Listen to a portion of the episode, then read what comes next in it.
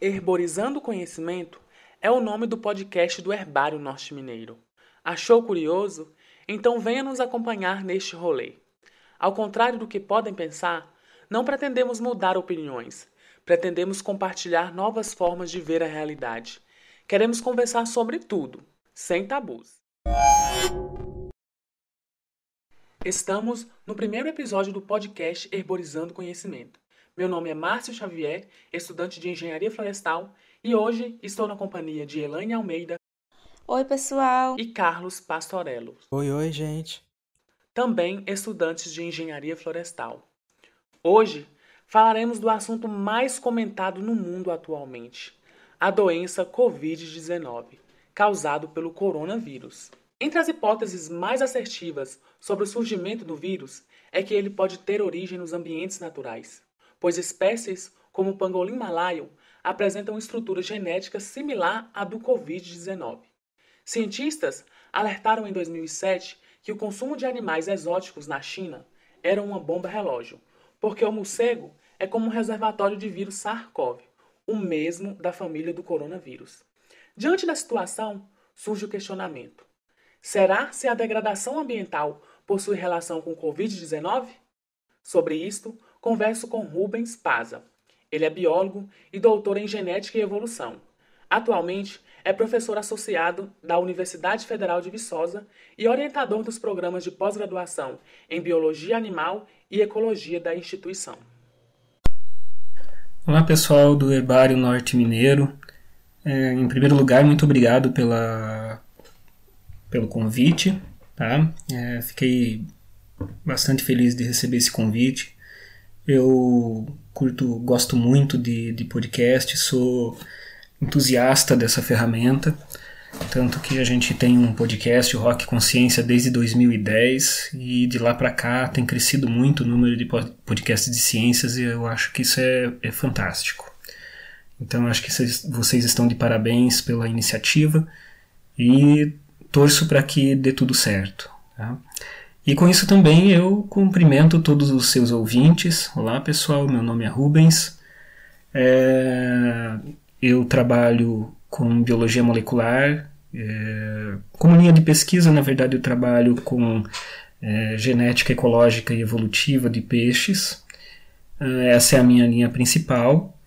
É, por isso eu não, eu não me considero expert, especialista em, em, em vírus, em Covid-19, etc., porque na verdade eu não sou. Né? O, o que acontece é que, como houve essa, essa pandemia e nós tínhamos aqui no campus um equipamento que é útil para fazer as, os exames, a, o PCR em tempo real. Então nós nos oferecemos para fazer isso e a gente está estudando, né? Estamos estudando bastante, não tem ninguém especialista nisso aqui no campus, nós estamos estudando bastante, preparando o laboratório para poder começar os, é, os exames em breve. Então, é, eu tenho uma experiência bem limitada nesse, nesse assunto e eu vou tentar responder ali as suas dúvidas, tá? Conforme eu conseguir, certo? Rubens, nós é que agradecemos por você ter aceitado participar do nosso podcast. É um prazer muito grande pra gente ter você aqui conosco nesse nosso primeiro episódio. E eu gostaria de fazer a primeira pergunta, que é fazendo uma linha com o que o Márcio já disse. Veio a público um artigo de 2007 onde cientistas já alertavam sobre o perigo de consumir animais exóticos silvestres na China pois eles eram como uma bomba relógio, justamente pelo reservatório de vírus que podem ser encontrados dentro deles. A pergunta que eu te faço: por que nada foi feito? Por que não se escuta a ciência? Bom, é, essa sua primeira pergunta, ela é assim complexa para responder, tá? Por quê?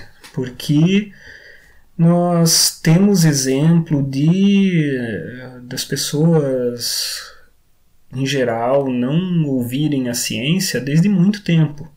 Na verdade, desde o surgimento da ciência em si. Né? Muitas pessoas foram uh, mortas por suas descobertas científicas no passado.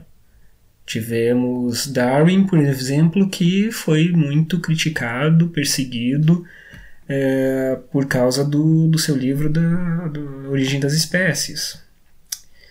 E de lá para cá não mudou tanto assim. Mudou, né? Claro, não é a mesma coisa, mas ah, certos temas continuam sendo muito complicados dentro da ciência. Tem certas coisas que as pessoas não questionam muito. Né? A teoria da eletricidade, ah, as pessoas ah, não questionam muito porque nem elas entendem direito e na verdade está funcionando ali, elas estão vendo, então já é suficiente. Agora, em geral, quando está relacionado com o ser humano, é, são coisas mais complexas para as pessoas entenderem. É, em, nesse aspecto, é, tem hoje alguns movimentos que, que são bem críticos de, de, de movimentos anticientíficos. Eu posso citar para vocês, por exemplo, o movimento dos antivacina, né, os antivax. É, é um grupo de pessoas que não acredita nas vacinas, acha que as vacinas causam malefícios, são mal, são do mal, né?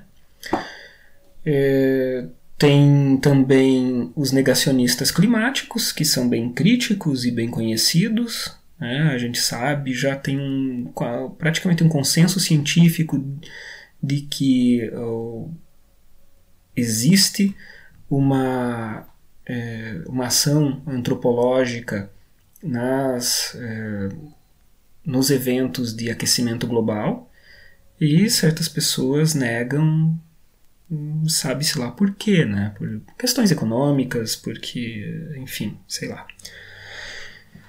Em relação à Covid-19, especificamente ao SARS, é, a gente pode levantar algumas suspeitas. Né? A gente tem ali uma briga de cachorro grande, que é China e Estados Unidos. Então tem questões políticas muito fortes envolvidas. Tem o outro ponto em que a China, que é o ponto em que a China é, tem um sistema político muito controverso. Então, qualquer coisa que aconteça na China sempre vai ser alvo de uma desconfiança do mundo ocidental. E nesse aspecto, os avisos que vêm sendo dados sobre o, os problemas da SARS na morcegos na China, ele muito provavelmente fora da China ele é negligenciado porque não se é, quer saber muito sobre isso. Tá? Os chineses eles publicam muito na língua chinesa então, tem muita coisa publicada em chinês e o mundo ocidental não quer saber e não vai atrás para aprender. Então, isso fica escondido, entre aspas, né? Está lá publicado, mas está escondido porque por causa da barreira da linguagem. E como é chinês, muitas vezes se torce o nariz e não quer saber, né? Então, é, tem esse aspecto que um pouco é da própria cultura, da própria cultura política controversa da China em, em relação ao nosso modo de ver, e também tudo em relação à propaganda norte-americana contra os chineses, contra a indústria chinesa, justamente por causa da briga de cachorro grande deles. Então, isso sempre vai ter uma certa controvérsia, a gente vai ficar nesse uh, acredito em quem, né? Quem que está falando a verdade, com coisas complexas desse tipo. Mas então eu acho assim que essa pergunta ela é muito válida.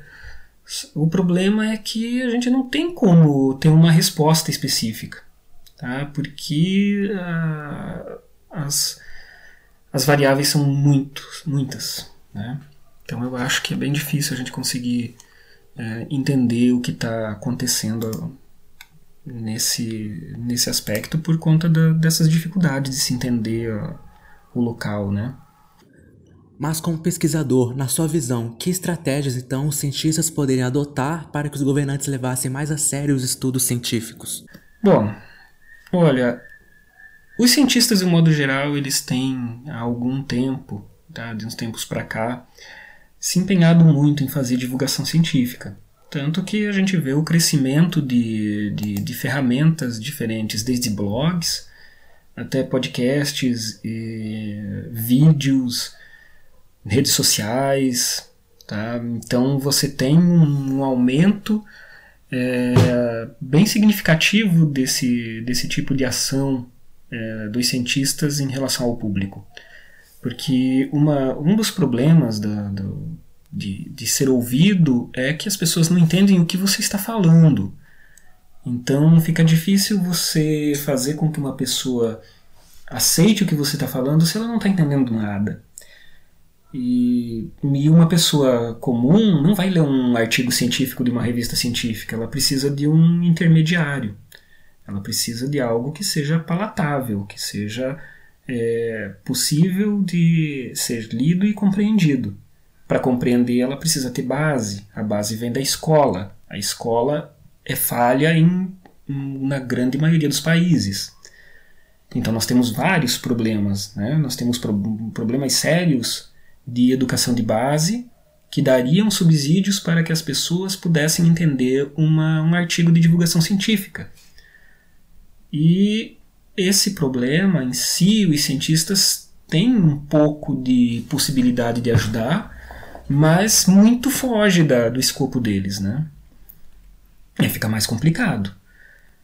Mas uma das formas é tentar se associar com, é, com escolas para poder ajudar nesse processo, formar melhor professores. Os cientistas estão nas universidades, nas universidades formam os professores, os, a formação de professores precisa ficar mais próxima do, do, do, do cientista, para que ele consiga é, se preparar melhor e conseguir é, fazer a parte dele melhor. É claro que tem ainda uma parte da infraestrutura da escola, tem uma parte que é social, que não vem ao caso a gente ficar dis discutindo nesse momento, mas pelo menos a formação de professor ela precisa dessa associação entre cientistas e a formação docente. Tá? É o que eu, uma das coisas que eu vejo. É, outra coisa é a associação com os atores da política.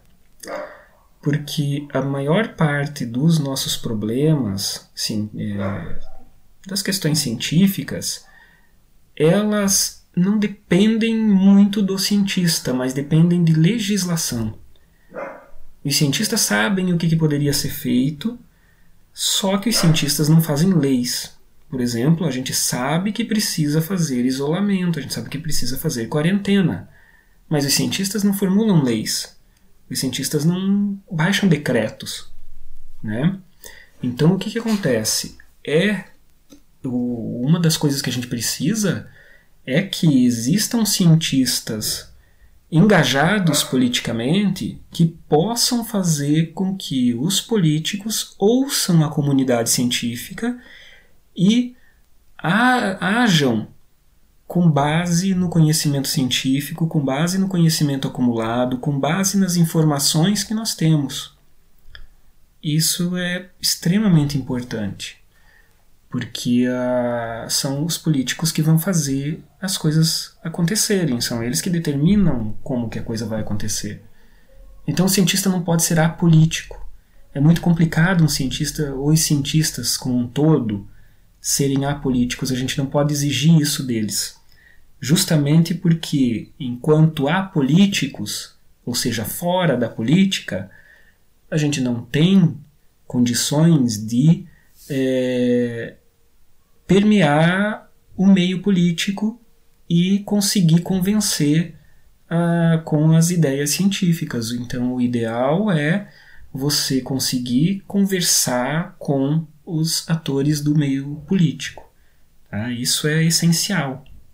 Eu acho que é um dos, é, é um dos cam melhores caminhos. A gente tem que fazer com que não só o cientista tenha esse engajamento, como também o político tenha a, como rotina ouvir os cientistas. Tá? E o que poderia fazer com que o, os políticos ouvissem mais os cientistas poderia ser a opinião pública. Porque, embora sejam empresas que façam com que um candidato seja eleito ou não, ele ainda depende dos votos. E ele depende da opinião pública para isso.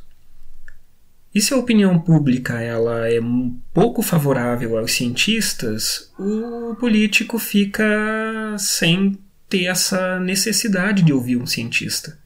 Então é uma coisa extremamente complexa. A gente precisa fazer com que a opinião pública entenda o cientista. Para isso depende de educação, para isso depende da divulgação científica, que é feita tanto por cientistas, que é feita também por jornalistas, do jornalismo científico, que vai levar as informações melhor para as pessoas. A gente depende do engajamento do, do cientista na política, a gente depende da, de uma opinião pública com, bem formada a respeito dos cientistas para que os cientistas possam ser ouvidos pela pelos políticos para que as ações públicas sejam tomadas baseadas no, nos conhecimentos científicos. Então, assim, é, eu vejo isso como uma rede muito intrincada, complexa e complicada de você resolver. É por isso que eu acho que é, é, é muito complicado de tudo acontecer, porque é muito complexo. A fala está com você, Elaine. Olá, Rubens. Eu gostaria de agradecê-lo a sua participação no nosso podcast e gostaria de fazer uma pergunta. Como a degradação ambiental potencializa a ocorrência de novos vírus, bactérias e doenças? E como isso pode afetar nossa sociedade? Bom, é, a degradação ambiental ela causa é, basicamente duas coisas. Né? A primeira delas é a perda do habitat de é, comunidades silvestres certo? Então, as comunidades silvestres vão perdendo seu habitat e isso faz com que eles saiam dali em procura de um lugar melhor. E em segundo lugar, é que a gente não faz só a devastação, né, a degradação, a gente também invade. Então, no momento em que a gente invade depois da degradação, a gente chega muito próximo do que era o habitat dessas populações selvagens. É, isso é que pode fazer com que a gente entre em contato com é, vírus, bactérias é, e outros patógenos que estavam é, em é, assim que estavam no reservatório, né, em outros animais e eles se tornam suscetíveis, é, não suscetíveis, eles se tornam é, passíveis de chegar nos humanos né? porque é óbvio que nem todas essas vírus e bactérias que causam alguma coisa que estão em reservatórios animais, nem todos eles vão chegar aos humanos. Mas alguns deles podem sofrer mutação e essa mutação causar uma alteração na proteína desse vírus ou dessa bactéria e fazer com que ela infecte humanos. Então, é aí que vai começar uh, um problema em que você tinha um vírus que estava lá na natureza e ele foi para os humanos, começou a afetar humanos. Então isso é basicamente é, da degradação ambiental. Né? E também, lógico, do uso de, de animais silvestres como é, de alguma forma. Né? Uma das formas principais é o uso para alimentação. Então, que sejam morcegos, que sejam pangolins, que sejam tatus ou paca, anta, jacaré, seja lá o que for, que as pessoas se alimentem, que não é, é criado em cativeiro, você tem uma, uma possibilidade de contaminação com os patógenos dessa região. Bom, e quando você tem esses vírus ou bactérias, enfim, em outras comunidades animais, você já tem uma relação evolutiva entre elas é, muito longa e que provavelmente elas convivem é, com um certo equilíbrio. Quando essa, esse vírus chega no ser humano, é um ambiente completamente novo para ele. Né? É, inclusive, a gente vai fazer uma live na semana que vem, quarta-feira à noite, é, no canal do no Facebook do, da página Biologia na Web, que justamente para discutir essa questão de como é que é a, a relação evolutiva entre o, parasita e o hospedeiro e como que isso afeta o ser humano e como que isso afeta nosso comportamento daqui em diante, né? Porque tudo muda.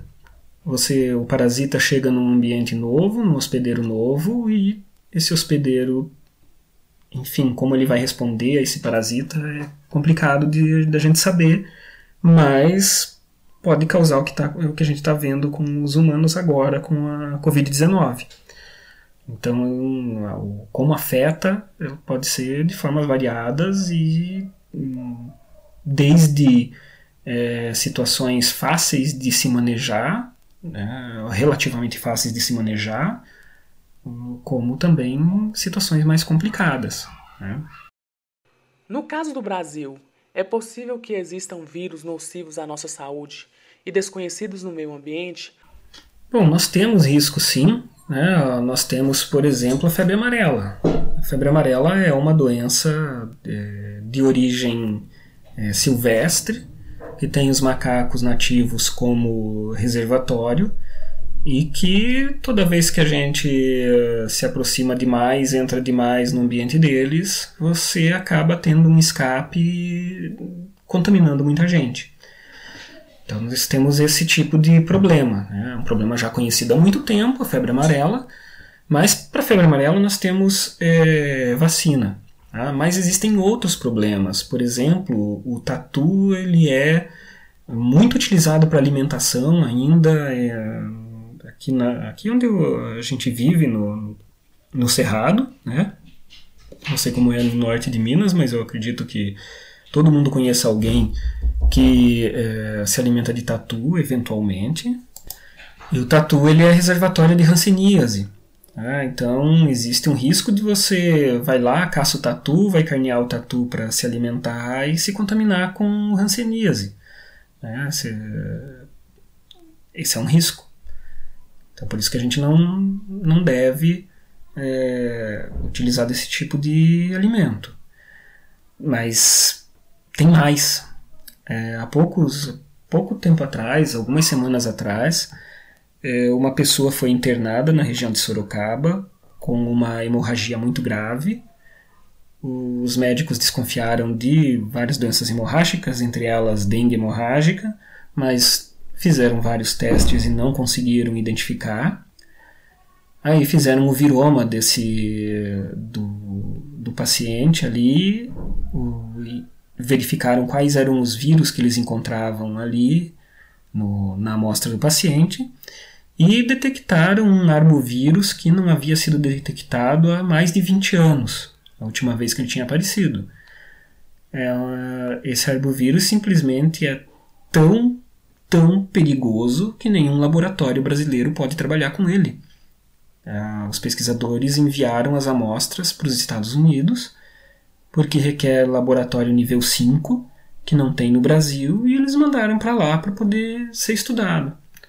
Então, é, nós temos sim vários riscos. A gente, é por isso que em vários momentos a gente tem comentado que a gente não deve ficar é, é, falando coisas sobre os chineses, porque a gente tem um rabo muito curto nesse aspecto certo? Porque o que a gente tem no Brasil é, faria assim o, o, coronavírus ser um, uma benção divina.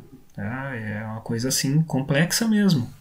Então a degradação ambiental no Brasil é perigosa e não é de se espantar que um dia aconteça alguma coisa assim. Quais medidas importantes a sociedade como um todo e os governantes do nosso país deveriam adotar para impedir que eventos como esse ocorram de novo? Olha, a melhor forma de é, tentar mitigar, em primeiro lugar, é, é parar com a degradação ambiental. Certo?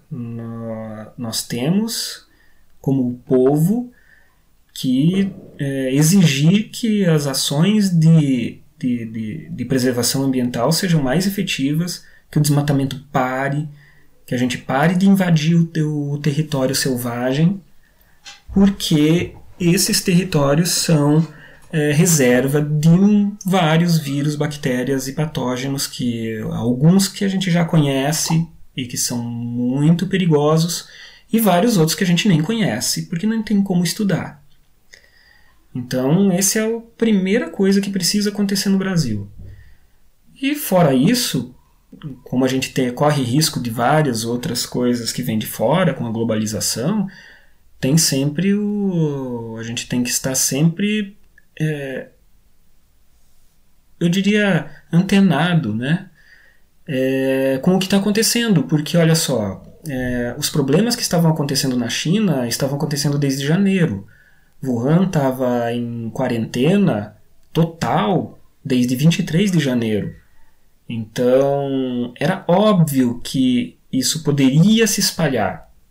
Quando chegou na Itália e começou a causar problemas em fevereiro, é, seria o momento de começar a se preparar, mas nós não nos preparamos. Então, a primeira coisa que a gente precisa é que os nossos governantes observem a situação externa e comecem a se preparar antes, tá? Porque é, fazer as coisas depois que já chegou aqui, a gente fica sempre correndo atrás do prejuízo.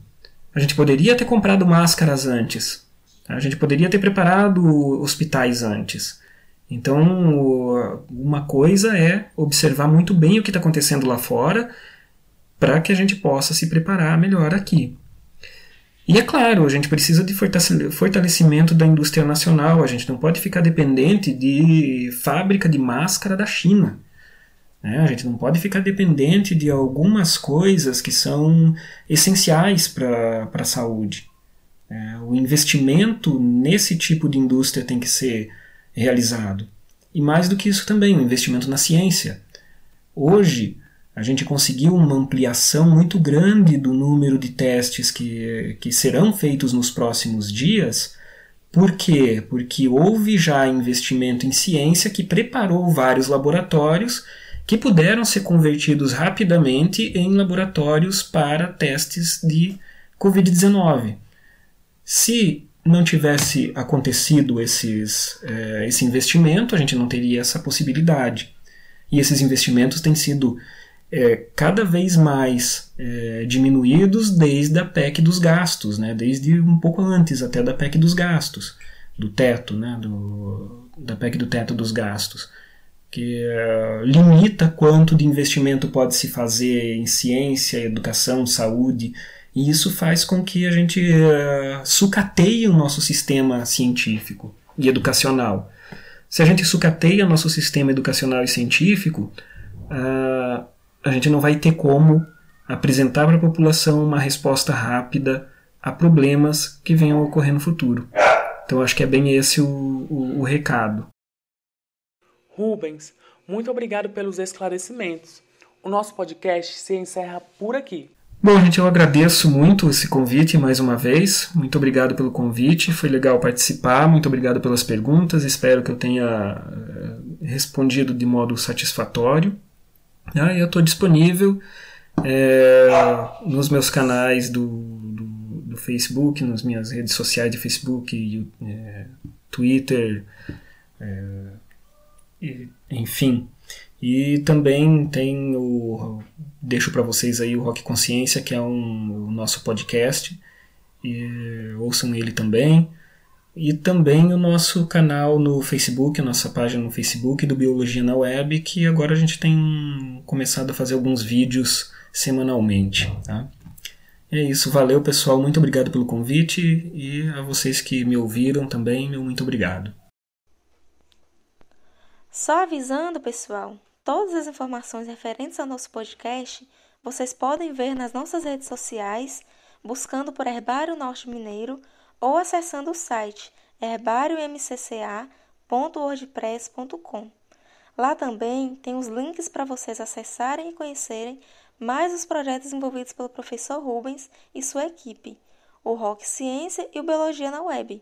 Até a próxima! Pessoal, nos vemos em breve. Tchau, tchau. Tchau, gente.